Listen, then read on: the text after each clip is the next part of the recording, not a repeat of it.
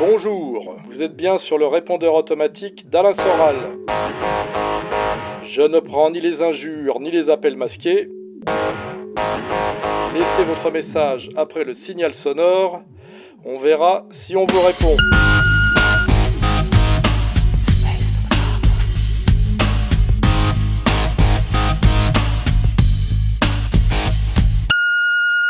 Bonjour Alain, euh, ici Jeanne de Lille. Je voulais savoir ce que vous pensiez du CD vacantisme. Voilà, je vous remercie pour tout. Bon courage et à très vite. Alors, ce que je pense du CD vacantisme. Donc, le CD vacantisme, c'est, on va dire, la branche la plus radicale des traditionalistes catholiques qui pensent que le trône de Saint-Pierre est vacant. Hein. C'est-à-dire n'y a, y a, y a, plus de pape. Hein. Ça veut dire ça, c'est des vacantistes. Hein.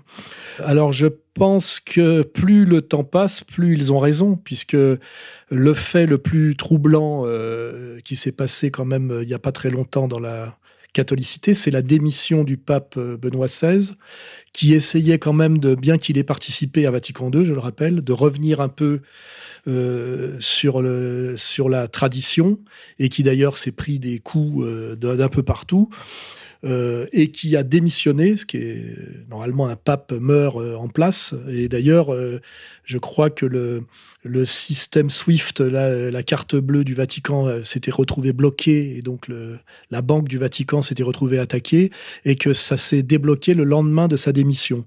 Et euh, si je me réfère aux évangiles, il semble bien quand même que les positions, par exemple, du, pape François, me semblent euh, non seulement de plus en plus aujourd'hui, mais totalement contraires euh, à l'esprit, aux valeurs des évangiles et d'une certaine manière à la, à la mission de l'Église bien comprise, et qu'on peut donc penser que euh, ce pape euh, est un antipape ou un faux pape, et que le trône euh, de, Saint-Pierre est vacant.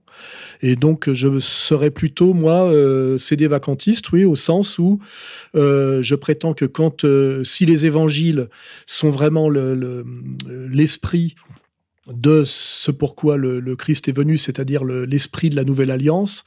Il me semble que depuis Vatican II, et ça ne fait que s'aggraver, la position officielle de l'Église est une trahison totale de la, la nouvelle alliance au profit d'un retour en douce de l'ancienne alliance. Hein, euh, voilà.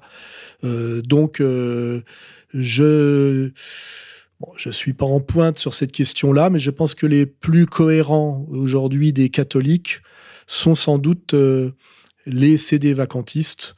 Et j'invite ceux qui en doutent à relire les évangiles, notamment l'évangile selon saint Matthieu, euh, l'Apocalypse de Jean, et à, et à voir euh, effectivement les contradictions vraiment flagrantes et insurmontables qu'il y a entre l'esprit le, du Christ à travers les évangiles et, et euh, l'esprit insufflé par Vatican II et euh, qui n'a fait en plus que s'aggraver depuis. Voilà. Donc, euh, je suis CD vacantiste. Oui, bonjour Monsieur Soral. Euh, tout d'abord, merci pour votre travail, à vous et votre équipe.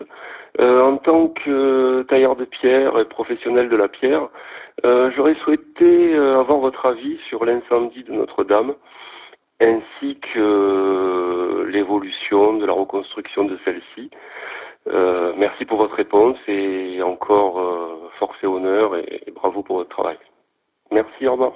Bah, je vais être assez clair, je pense que l'incendie de Notre-Dame est un incendie volontaire qui s'inscrit dans un programme euh, à la fois de déchristianisation de la France et donc de, ses symboles, et aussi dans un pro programme où sont liés des intérêts d'argent, euh, les valeurs maçonniques euh, et les valeurs euh, bien compris. Euh, ces intérêts se mêlent à travers le, le, le projet de reconfiguration de l'île de, de la Cité. On en a parlé dans une longue émission euh, à laquelle vous pouvez vous référer sur euh, ERFM. Hein.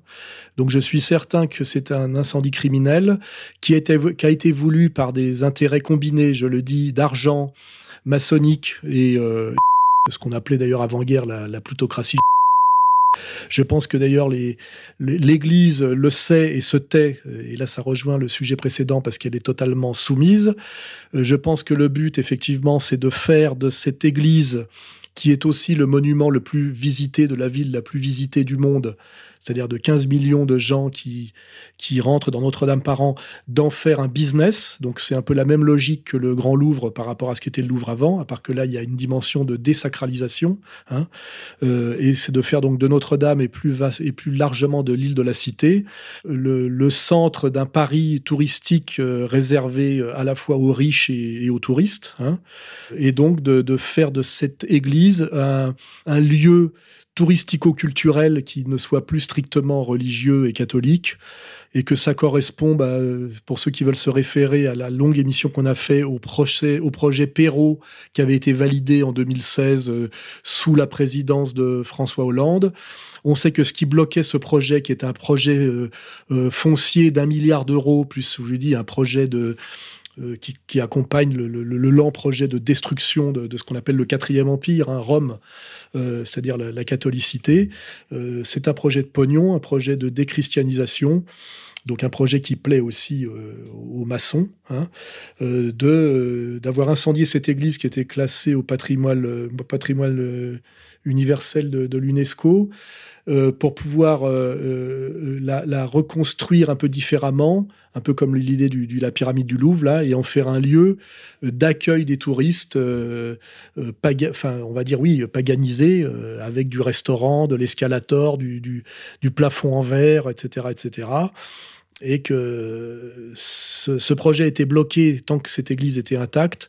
Cet incendie volontaire qu'on fait passer pour accidentel, en ne, recherchant surtout pas une cause criminelle, alors normalement c'est la première première piste, hein, la, piste criminelle, en disant dès le départ et à tout prix que c'était forcément accidentel, alors que on a la démonstration que des poutres en chaîne de temps de, de, d'âge ne peuvent pas brûler comme ça sans une très forte source de chaleur qui fait penser à de la nanothermite, etc. Enfin, je vais, on voit bien qu'on a confié le, l'enquête à, un mec des services, un militaire des services pour que tout soit verrouillé de A à Z. Euh, je dirais que l'incendie de, Notre-Dame de Paris est notre petit 11 septembre à nous et euh, poursuit euh, des buts finalement assez approchants, hein, de nous faire passer d'une époque à l'autre, c'est-à-dire de l'époque où la France était un pays catholique euh, à une, période où la, France n'est plus la France et n'est plus catholique, et sous une domination de plus en plus visible qui passe effectivement par la, destruction de la catholicité, euh, catholicité réduite à la pédophilie, on le voit. Euh, voilà, donc je ne vais, pas, je, vais pas répéter tout ce qu'on a déjà dit avec Xavier de Faits et Documents, mais on a tous les éléments pour démontrer que cet incendie s'inscrit dans un projet euh, un, triple projet, hein, je le dis, euh, euh, Pluto, plutocrate, maçonnico-judaïque, hein, avec la complicité de l'Église qui sait très bien, à mon avis, que tout ça n'est pas clair et qui n'ose pas se rebeller et qui se soumet jusqu'au bout, ce qui est quand même le plus, le plus triste. Je rappelle que le, le plus haut gradé de la catholicité à Paris, qui est monseigneur au, petit. Euh, le premier, la première personne qui l'a remercié euh, le soir de l'incendie était le, grand rabbin euh, Korchia. J'aimerais bien qu'on m'explique pourquoi. Et pour ceux qui comprennent ce que c'est que le judaïsme talmudique et pour ceux qui savent quelles sont les valeurs profondes de la franc-maçonnerie, je rappelle que ces gens-là ne peuvent que se réjouir de de l'incendie de cette église. Et d'ailleurs, les rabbins ne se sont pas hum, gênés pour le faire, notamment les rabbins israéliens qui se sentent euh, beaucoup plus libres de leurs paroles puisqu'ils sont chez eux, que cet incendie était le châtiment, alors châtiment divin ou châtiment aidé, euh, de, Saint-Louis euh, et de cette église, puisque c'est là qu'avait été prononcé par Saint-Louis, donc le roi saint, l'autodafé des, des Talmuds. Hein, euh, voilà. Donc euh, oui, euh, je vous dis tout est tout est sur le site hein, pour ceux qui veulent compléter. Je pense que cet incendie est un incendie est un incendie volontaire et que bien sûr que cet, cet incendie volontaire est caché par les par le pouvoir complice, mais que il y a pas mal d'éléments qui permettent, euh, comme pour le 11 septembre d'ailleurs, c'est très proche de d'invalider euh, la thèse officielle qui est en train de se mettre en place, euh, où on recherche des mégots de cigarettes ou des courts-circuits, ce qui est totalement absurde. Et par contre, on ne cherche pas la, la, fameuse nanothermite qui permet effectivement de faire monter à des températures très élevées et très vite des matériaux qui normalement sont très peu inflammables, car je rappelle que un chêne pluricentenaire est à peu près aussi inflammable qu'une barre d'acier. Voilà. Oui, bonjour, monsieur Soral. Euh, simplement, j'ai une, petite question. Euh, actuellement, qu'est-ce que vous appelez être un homme dans ces temps difficiles? Ce sera ma question. Je vous remercie. Bah, être un homme, ça se fonde surtout sur des, respecter des valeurs, et des valeurs évidemment qui sont des valeurs morales et, euh, et par rapport à ces valeurs et puis une certaine loyauté par rapport aux autres en fonction de ces valeurs. Hein. Donc c'est les valeurs morales et la loyauté. Et en général, il faut pas oublier que si on veut euh, ne pas être trop dans, le, dans les abstractions, c'est des valeurs de loyauté par rapport à ce à quoi on appartient, c'est-à-dire euh, euh, une famille d'une certaine manière, et si on veut prendre ça de la façon la plus politique et la plus élargie, c'est-à-dire un, groupe, euh, on va dire un groupe ethnico-culturel auquel on appartient, c'est-à-dire euh, notamment bah, une nation, une histoire, hein, c'est-à-dire de défendre les valeurs du collectif auquel on appartient au-delà même de sa, de sa volonté propre. Hein, on est les héritiers de quelque chose. Donc moi, bah, c'est la France, euh, les valeurs chrétiennes et même plus particulièrement catholiques et ce que ça implique.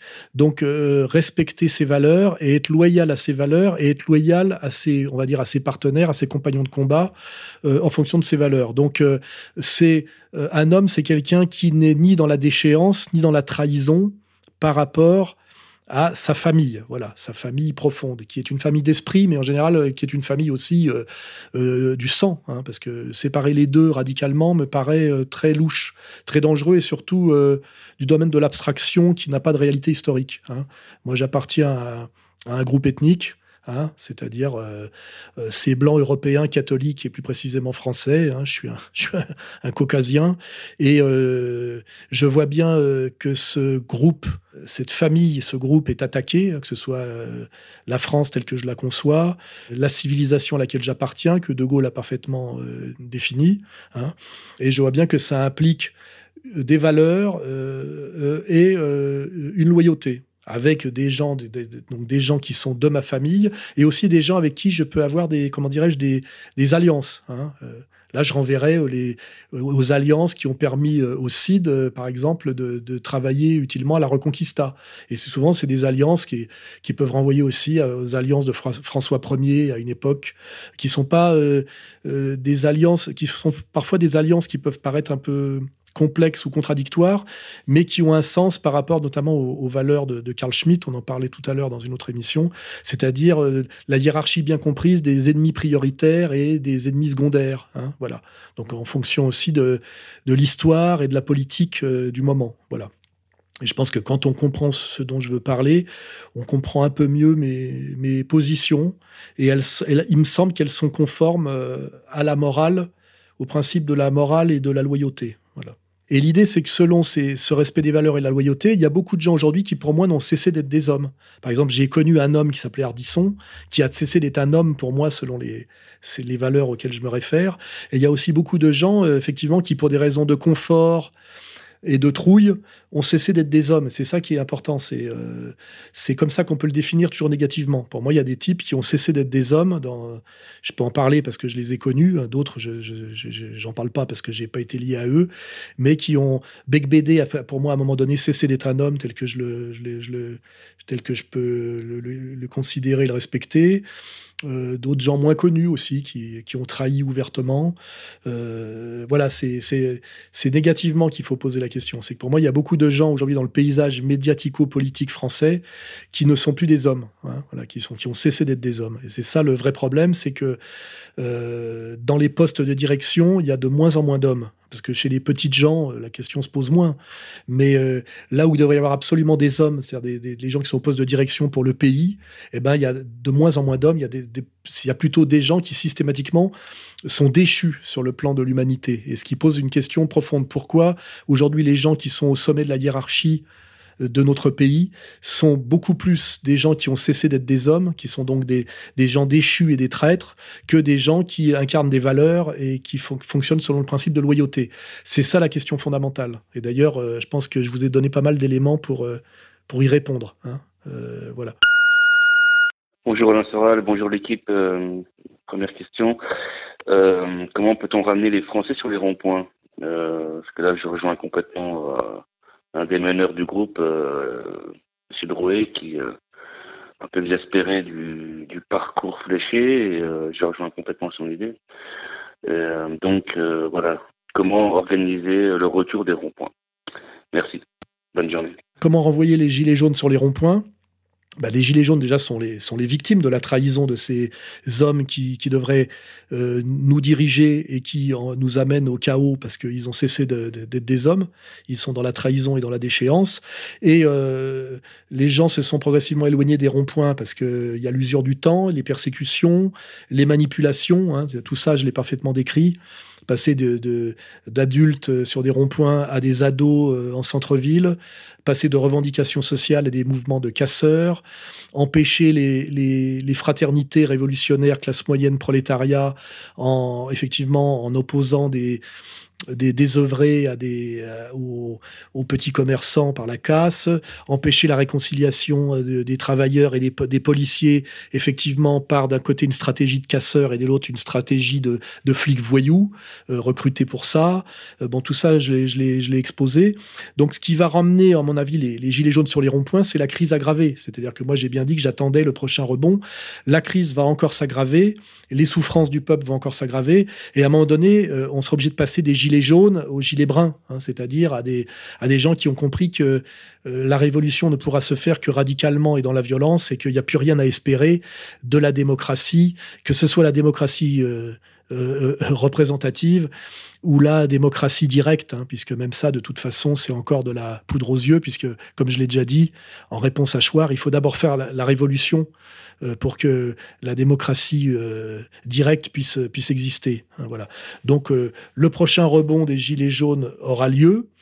À mon avis, ça sera plus des gilets bruns, de plus en plus, sauf si on tombe dans la dictature euh, intégrale, hein, qui sera donc une dictature militaro-policière intégrale, qui protégera une oligarchie de plus en plus visible, illégitime et, haïe par de la, violence pure. On, s'en approche. Hein. De ce point de vue-là, vous verrez que ça fait, ça légitime toutes mes analyses et ça les valide. Donc, euh, euh, pour on n'aura pas besoin de ramener les gilets jaunes au rond-point. Ils y reviendront d'eux-mêmes par la souffrance euh, et la colère. Et j'espère que la prochaine fois, ça sera pour euh, opérer effectivement une, réelle révolution qui, comme je l'ai dit plusieurs fois, ne peut, ne peut plus passer par les urnes. Hein. Tout est totalement verrouillé de ce point de vue-là. On l'a vérifié par les résultats des, européennes. Hein. C'est-à-dire qu'en fait, au niveau euh, de la représentation, au niveau de la politique officielle, en réalité, rien ne bouge. Hein. C'est ce dont on peut, la conclusion qu'on peut tirer euh, du, bilan des dernières européennes. Hein. Voilà. Donc, comme je l'ai dit déjà, le changement politique radical ne passera pas par les urnes, mais par les burnes. Voilà. Oui, bonjour Monsieur Soral. Euh, donc, euh, un grand merci pour votre travail de réinformation qui nous aide tous et particulièrement la jeunesse de laquelle je fais partie. Ma question sera très simple, très rapide et en même temps très complexe. Euh, que pensez-vous de l'affaire Vincent Lambert et plus particulièrement de, de la question de la fin de vie? Voilà. Je vous remercie. Alors là, c'est un sujet complexe parce qu'on voit qu'il y a un sujet de fond qui est la question de l'euthanasie, la question de la fin de vie, et de la question de passer du, du, de la sacralité de la vie qui est au cœur de la, de l'éthique catholique, hein, qui nous guidait même, même à travers le catholicisme zombie euh, dont on a hérité euh, par les droits de l'homme. Et puis de l'autre côté, euh, la question du marché qui fait qu'à un moment donné, plus un individu arrive en fin de vie, plus il coûte cher, on va dire, à la société, et que si à un moment donné l'économie vient à primer sur le sacré, eh ben la conclusion c'est celle d'Atali, c'est qu'il faut tuer les vieux parce qu'ils coûtent plus cher que ce qu'ils rapportent et qui déséquilibre, comment dirais-je, nos équilibres comptables. Donc là, on voit bien que l'affaire Lambert euh, euh, euh, s'inscrit dans ce débat-là, mais de ce point de vue-là, elle, est assez peu emblématique. C'est peut-être un mauvais exemple, puisque en réalité, on a là euh, une mère de, famille euh, qui s'acharne pour que son fils reste en vie, alors qu'on ne sait pas trop lui-même s'il est enfermé dans un corps où il aimerait qu'on le libère pour rejoindre Dieu. Euh, à mon avis, c'est un mauvais exemple, le cas Lambert. Mais ce qu'il y a derrière, en fait, c'est qu'on se sert de ça pour valider l'idée de que les gens ont droit à l'euthanasie. Alors qu'en réalité, dans l'immense majorité des cas, on a des vieux fragiles euh, qui aimeraient qu'on les laisse vivre et que des économistes, on va dire, hein, des, des, technocrates aimeraient bien débrancher. Donc en fait, moi je pense qu'il faut prendre de la distance par rapport au camembert qui pousse beaucoup à l'hystérie pour voir effectivement ce qui est en jeu.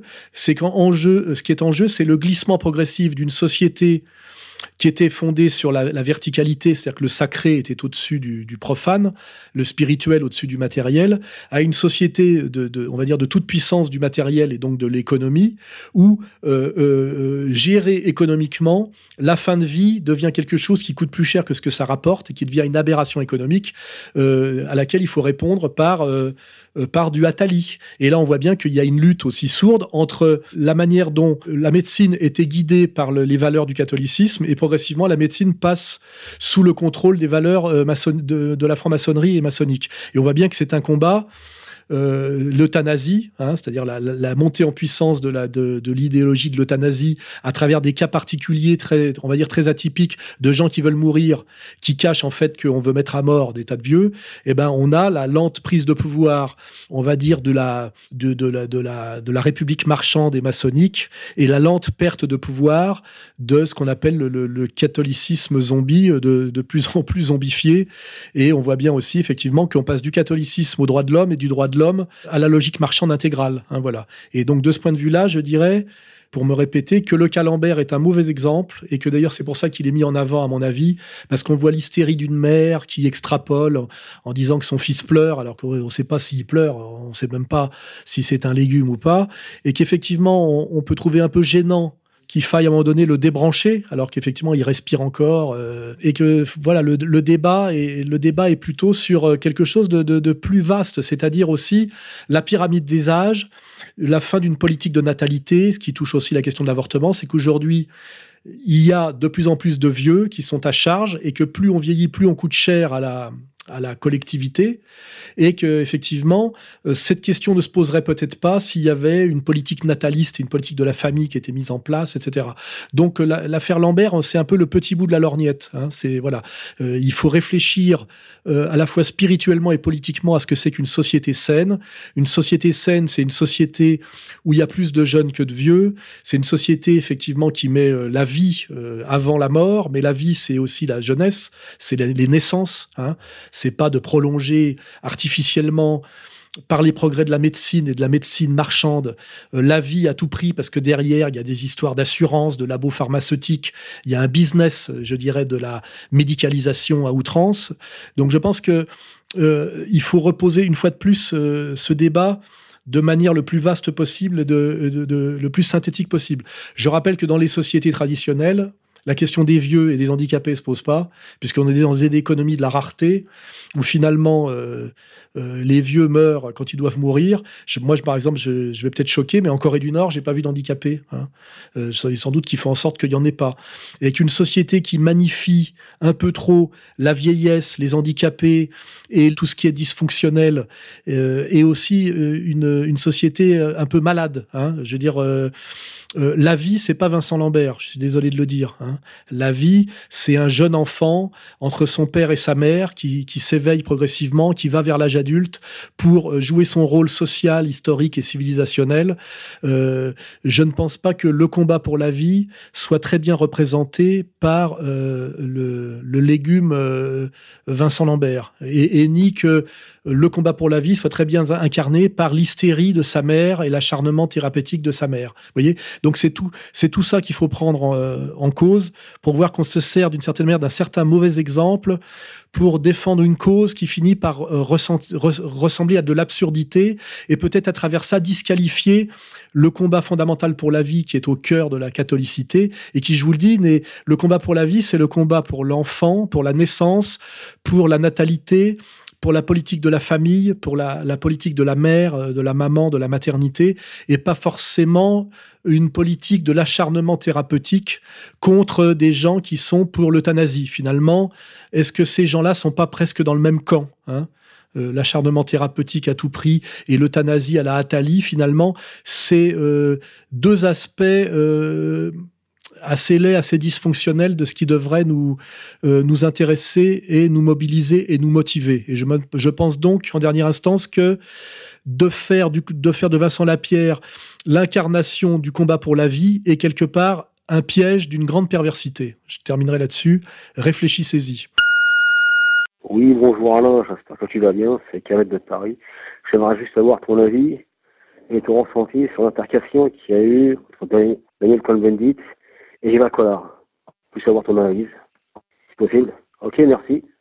Alors, ce qui est drôle et amusant, c'est que Cohn-Bendit et, Collard se sont insultés comme jamais sur un, sur un plateau, sont censés représenter deux opposants politiques, alors qu'en fait, ils se ressemblent profondément. Ce sont pour moi deux escrocs.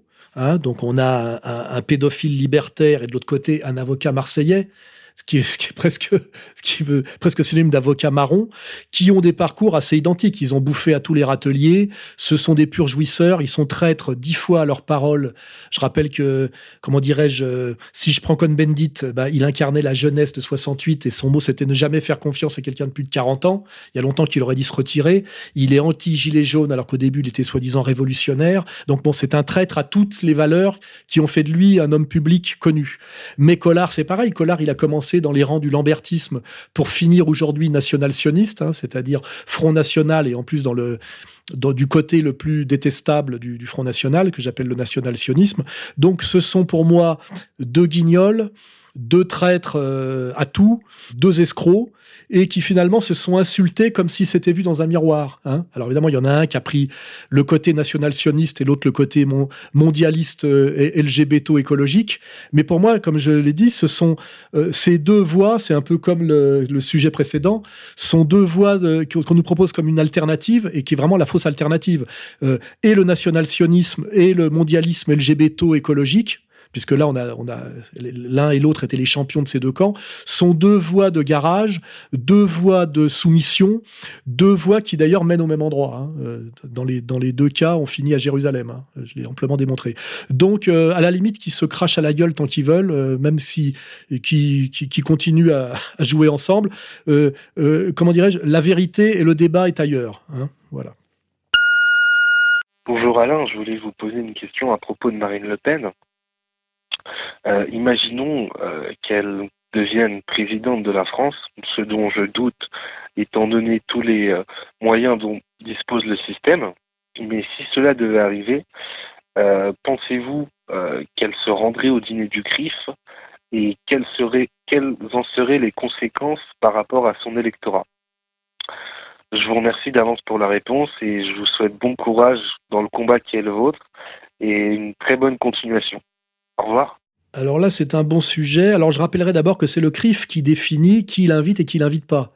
Et qu'en général, ne pas être invité au dîner du CRIF, c'est une punition. Donc pour l'instant, si Marine n'y va pas, c'est qu'elle n'est pas invitée. Elle est même interdite de dîner du CRIF.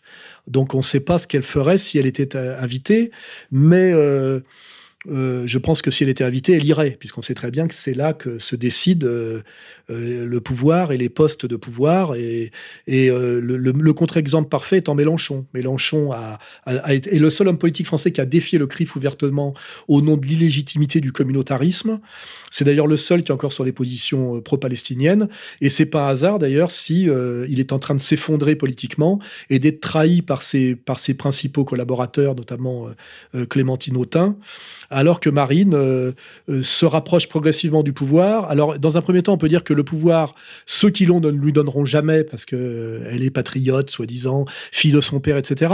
Mais en même temps, on peut réfléchir de manière plus perverse. C'est que comme on avance vers le chaos économique de plus en plus intégral avec ce que ça implique de chaos social, peut-être qu'à un moment donné, nos vrais maîtres, hein, ceux qui ont le pouvoir, hein, et qu'on puisse avoir avec les Rothschild qu'avec les Le Pen, sont peut-être capables de lui donner le pouvoir pour qu'elle elle hérite du chaos et qu'elle hérite de la faillite. Comme ça, on se, les gens se diront, voyez, à quoi conduit le nationalisme euh, euh, Au chaos intégral.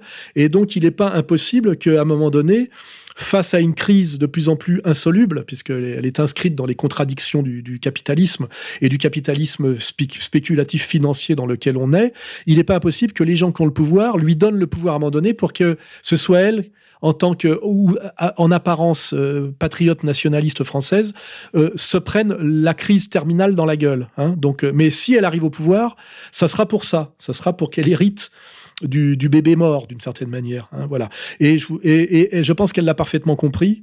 Hein. Je rappelle que le pouvoir pour les femmes, c'est pas prendre le pouvoir, c'est se donner à celui qui l'a. Hein. Donc déjà, elle a une approche féminine du pouvoir, qui est une approche toujours euh, triangulaire.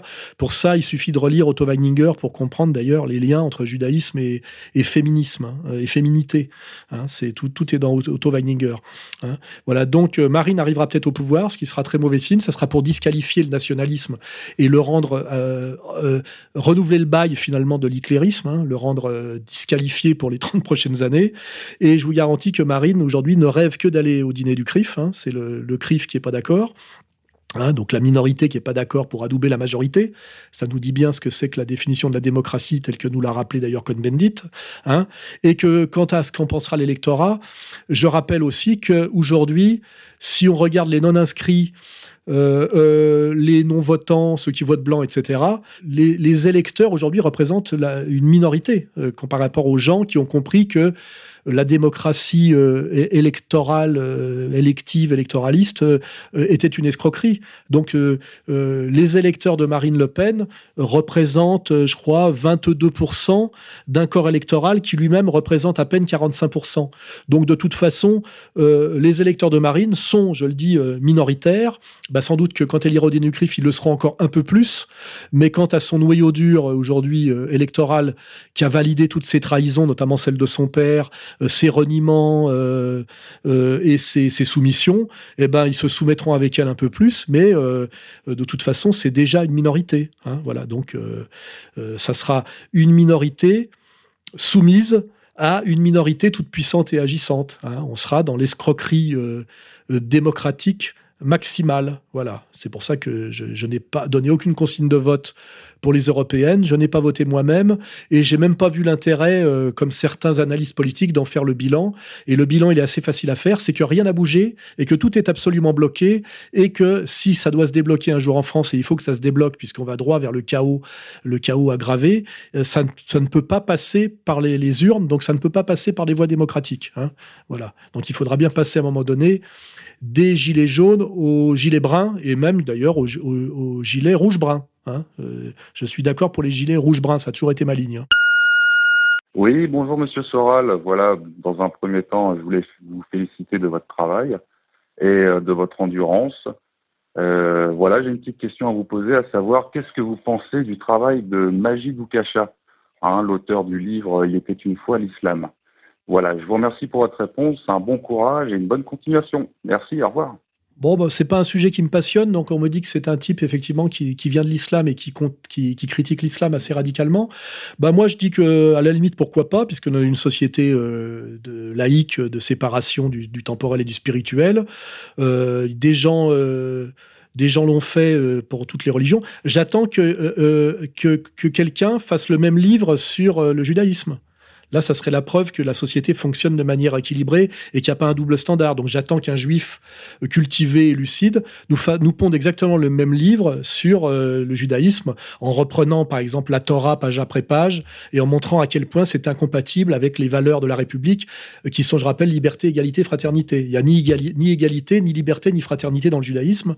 Et si je veux d'ailleurs prendre euh, à contre-pied tous les anti-islamiques aujourd'hui du national-sionisme, je rappellerai que tout ce qui reproche de pire, euh, tout ce qui reproche d'ailleurs dans l'islam et tout ce qu'on peut qualifier de pire dans l'islam vient en droite ligne du judaïsme et que le tronc commun euh, critiquable de ces trois religions euh, on va dire christianisme, euh, euh, islam et judaïsme, hein, viennent du monothéisme abrahamique. C'est-à-dire qu'à limite, quand on est un païen conséquent, donc un anti-chrétien conséquent, un anti-musulman conséquent, on doit être aussi un anti-judaïque d'autant plus conséquent. Ce que je remarque, c'est qu'aujourd'hui, il est très facile de fanfaronner et de jouer le matamor en critiquant les errances du catholicisme à travers l'histoire des monarchies européennes et les abominations de l'islam en, en critiquant euh, Daesh, mais euh, moi j'attends effectivement qu'on fasse le même travail sur, euh, sur la Torah et sur les valeurs du judaïsme, puisque je vous dis, tout vient de là. Hein.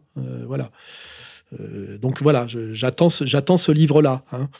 je crois qu'on va pouvoir attendre longtemps. Hein. Oui, bonjour Monsieur Alain Soral. je voudrais vous parler d'un philosophe qui s'appelle Dominique Pagani, dont vous, dont vous ne parlez pratiquement jamais. C'est un admirateur de Kluskar, comme vous, et un laudateur chambienne de, de Rousseau et de, Marx.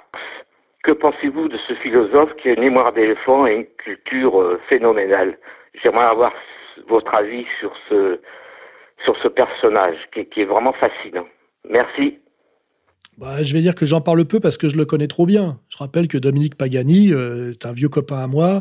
Je l'ai connu avec Kluskar. Je l'ai même plus fréquenté que Kluskar, puisque autour de, de, il y avait Pagani et Negroni, qui sont d'ailleurs deux marxistes corses, ce qui est assez, euh, euh, intéressant, mais ça serait un autre sujet. marxiste corse. Ça, ça, donne pas mal d'explications sur les positionnements des uns et des autres. voilà.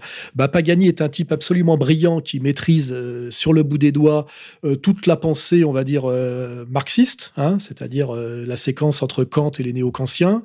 C'est un, euh, il est, c'est un spécialiste de la, du marxisme appliqué à la musique, un spécialiste du jazz. Alors par contre, ce qu'on peut faire remarquer, c'est que pour être philosophe, il aurait fallu qu'il ait une œuvre philosophique. Or, le, le, le côté gênant de Pagani, c'est que, alors que Kluskar a passé sa vie à écrire, qui est un, sacrifice, et à, pondre une œuvre philosophique très importante qui en fait le dernier grand penseur euh, marxiste, euh, dont je rappelle la thèse principale est la thèse du libéralisme libertaire, la critique du libéralisme libertaire, qui explique toute la société occidentale après mai 68. Euh, je rappelle que Pagani ne fait que en permanence encenser Kluskar et cette thèse du libéralisme libertaire, mais Pagani, lui, est, un type incroyablement brillant et cultivé à l'oral, mais n'a pas produit d'œuvre, n'a jamais trouvé le temps ou le courage, euh, c'est un peu ce qui me gêne chez lui, de pondre euh, une œuvre complémentaire de celle de, de qui justifierait toutes, euh, toutes ces envolées si brillantes à l'oral. Hein. moi, je parle beaucoup aujourd'hui, mais malgré ma, ma, petite culture et mon petit statut, j'ai pondu quand même, je crois, 13 livres avec pas mal de contenu dedans, dont d'ailleurs une partie que je dois à, à, hein, et que Pagani n'a jamais écrit une ligne. C'est quand même euh, euh, et c'est le côté euh, gênant dans le dans l'adjectif brillant. Je pense qu'il est peut-être trop brillant pour être vraiment profond. Et surtout, si je veux le critiquer, il s'est beaucoup servi de la pensée de Kluskar pour briller mais pour, rien faire de plus. Hein. Euh, c'est un peu ce qui me gêne. Et aussi, ce qui me gêne, c'est que c'est un, marxiste très cultivé, très conséquent, mais par contre, c'est vraiment un antifasciste de troisième zone. C'est-à-dire que quand il y a des sujets qui le gênent, notamment euh, euh, tout s'est pas bien passé dans le paradis socialiste qui était l'URSS. Là, il passe d'arguments très raffinés euh, qui, sont les siens quand il parle de Marx ou de, ou de Rousseau pour tomber dans de l'antifascisme digne du, dernier des gauchistes et qui montre que là, il a un problème soit de culture, soit d'honnêteté. Hein. Euh, voilà, et, ça, ça me gêne un peu. Hein. Et je pense que c'est aussi de sa part une position de confort, qui, ont beaucoup à voir aussi avec euh, sa position euh, finalement, je dirais mondaine, parce que c'est à la fois un, anti un anti-gauchiste intégral et conséquent sur le plan du concept, mais qui a vécu dans un bain gauchiste intégral. Hein. Il a été totalement, humainement, pour moi, c'est un gauchiste. Je l'ai bien connu, entouré de jeunes, assez libertaire dans ses pratiques. il y a pas, on sent pas du tout chez lui de rigueur euh, stalinienne. Le type qui était, je dirais, euh, rigoureux, c'était c'était Kluskar, qu'il était dans sa vie euh, et dans, sa pratique quotidienne. Pagani a eu la chance finalement qu'on n'a pas eu nous, c'est d'être un anti-gauchiste qui a profité de tous les avantages du gauchisme. Hein. je rentrerai pas plus dans les détails parce que je serais obligé de parler de, longues soirées que j'ai vécues avec lui, où là, euh, voilà, je serais obligé de dire des choses presque gênantes. Hein. Euh, on est plus là, on est plus proche de Cohn-Bendit que de que de Joseph Staline. Hein. Euh, voilà, donc je connais bien Pagani, c'est un des types les plus brillants que j'ai rencontrés. Il est très fort sur certains sujets, notamment la séquence, on va dire, ce qui y a entre Kant et le néo-kantisme, c'est-à-dire Rousseau-Marx, très faible sur l'antifascisme euh, sérieux, puisque on peut être un antifasciste sérieux, mais lui c'est un antifasciste de pacotille qui a presque à voir avec du, clientélisme euh, adolescent. Et euh, effectivement, je dis c'est dommage qu'un type aussi brillant n'ait pas pondu d'œuvre. C'est-à-dire qu'à un moment donné, quand on pense qu'on pense, on écrit. Quand on pense qu'on pense et qu'on sait qu'on pense et qu'on n'écrit pas, il y a un problème psychologico-moral, donc politique, qui reste pour moi l'énigme Pagani, une énigme que j'ai en fait, moi, pense, je pense que je l'ai résolue, mais c'est à vous de la, de la résoudre. Hein, voilà. Je, cherchez, euh, creusez, vous trouverez. Voilà. Et je le salue Pagani au passage. Je pense qu'on s'aime bien euh, malgré, malgré certains griefs. Et c'est sûr que c'est quand même, euh, si je veux finir par un compliment, Pagani, c'est autre chose qu'on ferait, hein, ou que Finkielkraut, ou que Zemmour. C'est-à-dire que lui est quand même je ne pense pas que ce soit un philosophe parce qu'il n'a pas produit de pensée particulière, mais par contre, c'est un, grand intellectuel. Il mérite, euh, cette, ce qualificatif. Hein. Je finirai sur ce compliment. Oui, bonjour Monsieur Soral. Euh, ben, je suis déjà euh, très content de, parler sur votre répondeur et euh, je vous salue pour le, combat que vous menez. je voulais savoir ce que vous pensez de l'affaire Dreyfus. Voilà, merci, au revoir. Alors l'affaire Dreyfus, c'est un peu comme l'affaire Vincent Lambert. Il y a l'affaire Dreyfus elle-même. Si on a le nez collé dessus, c'est pas très intéressant, on comprend rien. Et puis il y a prendre du recul. Hein.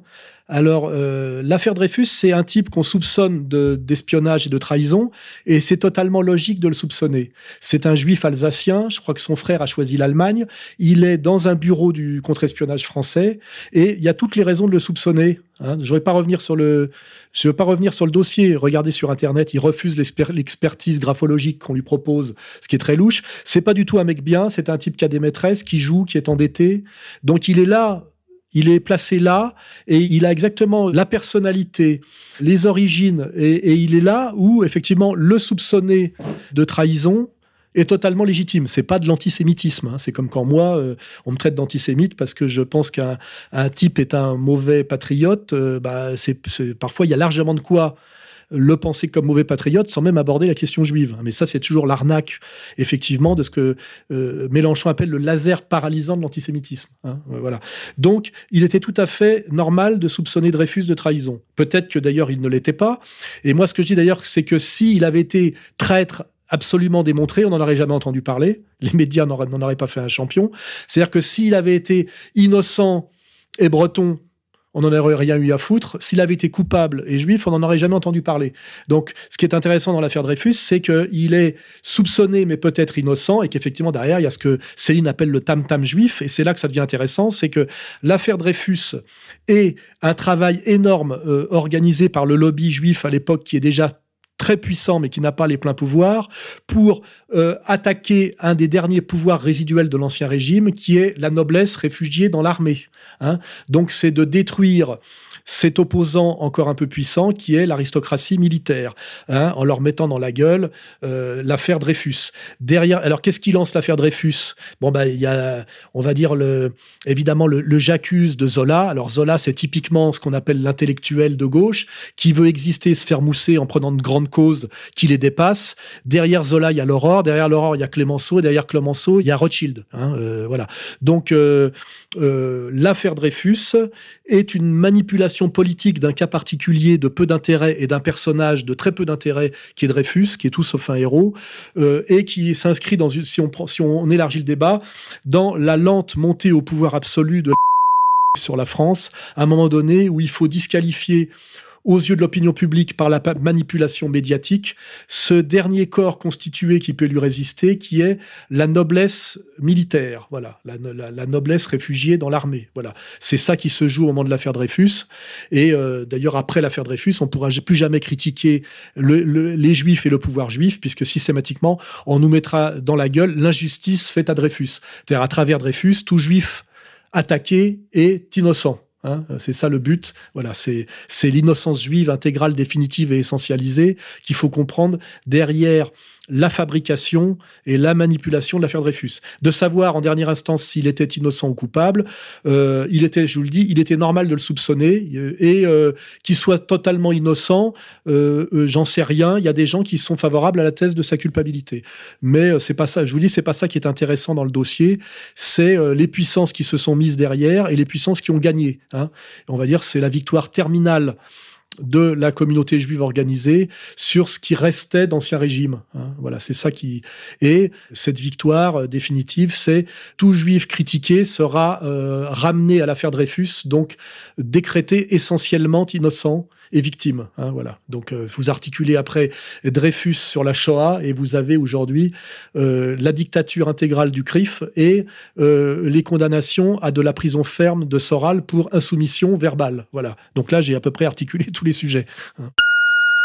Bonjour Alain Soral. Que pensez-vous de la dispute entre Asselineau et Philippot?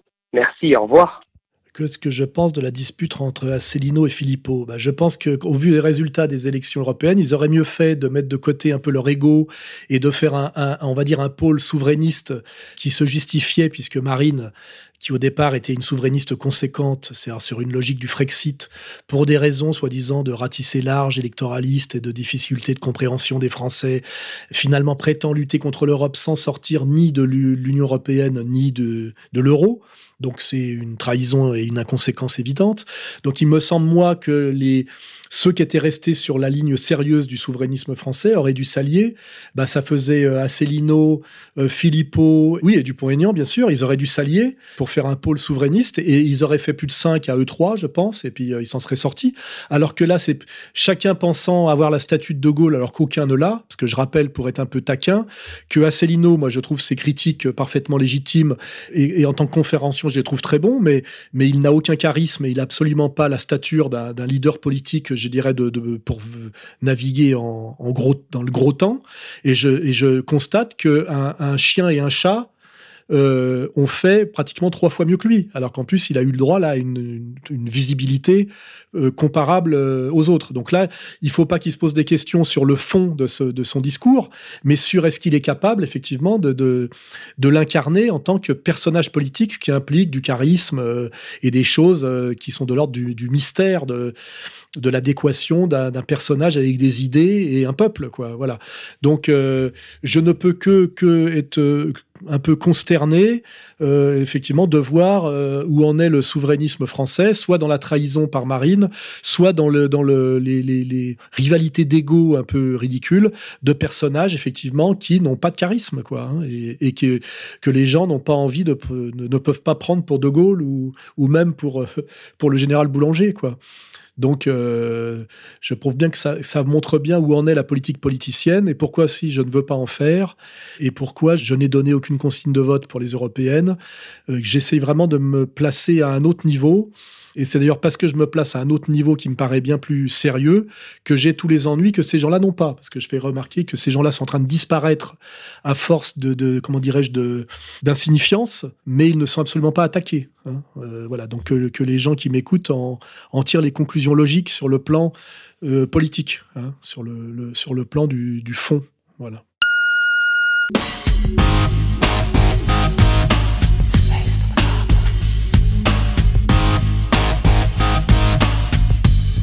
Si vous souhaitez poser d'autres questions à Alain Soral ou lui répondre, appelez au 0899 25 22 66.